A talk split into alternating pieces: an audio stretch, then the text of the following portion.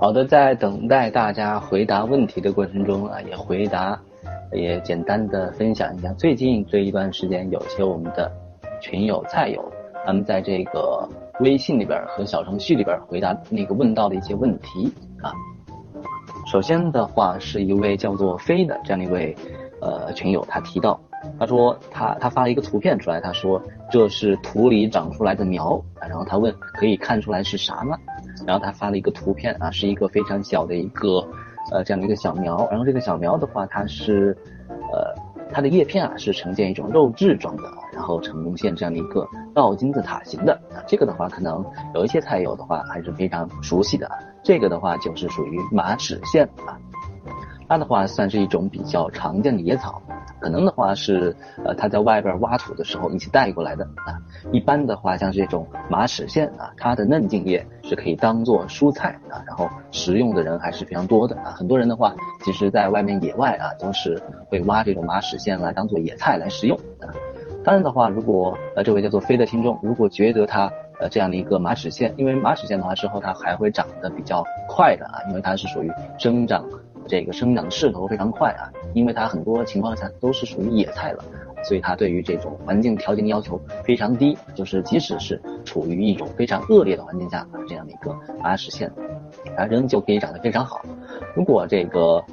呃这个飞觉得就是因为从图片上来看啊，它整体来种的这样的一个区域是非常好的啊，如果影响。后期其他作物的种植，那么完全可以把这个马齿苋给拔掉啊。如果最近这段时间这样的一个小小花盆啊，不准备种其他的东西，那么让这个马齿苋继续留下来啊，当做一种野菜来养啊，也是完全没有问题的，是吧？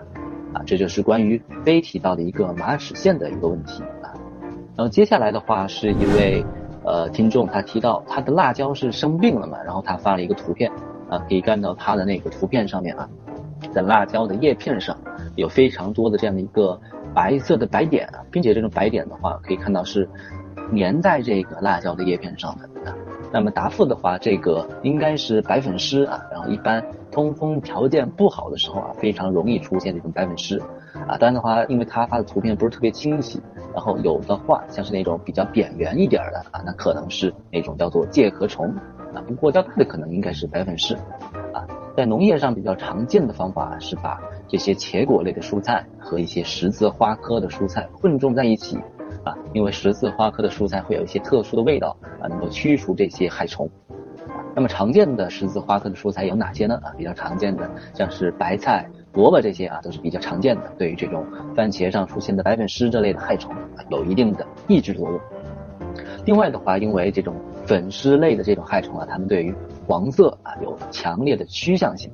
啊，就是他们一看到这种黄色啊，就会纷纷的像飞蛾扑火一样啊，往这个黄色的地方给呃奔驰过去。那么我们可以利用这种害虫的它的这个特性啊，可以在这个植株旁边啊，就是它种的这个辣椒的植株旁边啊，可以悬挂黄色的粘虫板，效果非常不错的。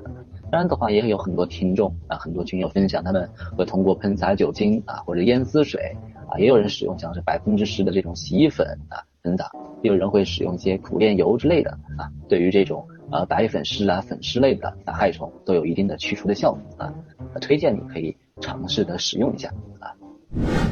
接下来的话，还有一位呃那个听众提到，他说他的铁筷子出现了发黑的情况啊，他说他的铁筷子是啥情况啊？所有他的呃铁筷子的叶片啊，都从夜间开始发黑，然后他说他既没有给浇肥啊，然后这些铁筷子也没有晒到太阳。